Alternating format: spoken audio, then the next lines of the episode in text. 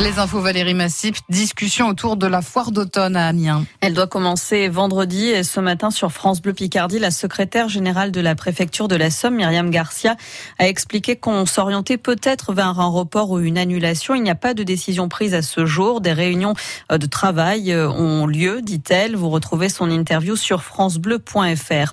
Le chômage partiel maintenu à 100% jusqu'à la fin de l'année et 3 milliards d'euros pour le fonds de solidarité, mesure décidée pour soutenir les restaurateurs, patrons de bars touchés par des fermetures totales ou partielles en France pour limiter l'épidémie de Covid. Le Premier ministre assure que le gouvernement ne les laissera pas tomber.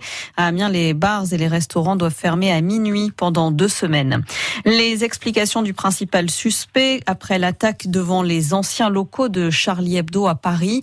L'homme âgé de 25 et non 20, 18 ans raconte avoir au départ voulu rentrer dans les locaux pour les incendier avec du white spirit. Il dit avoir pensé que les deux personnes blessées lors de l'attaque qui fumaient une cigarette dans la rue euh, travaillaient pour le journal satirique. Il explique aussi qu'il était en colère après la publication de nouvelles caricatures de Mahomet. Le procureur du parquet antiterroriste précise que le suspect n'était pas connu des services de police. Le gouvernement veut en finir avec les animaux sauvages dans les cirques itinérants. La ministre de la Transition écologique, Barbara Pompili, annonce leur disparition progressive sans donner d'échéance précise. S'ajoute la fin de la reproduction et de l'introduction de nouveaux dauphins et orques en captivité dans les delphinariums. Selon la ministre, notre époque a changé, je la cite.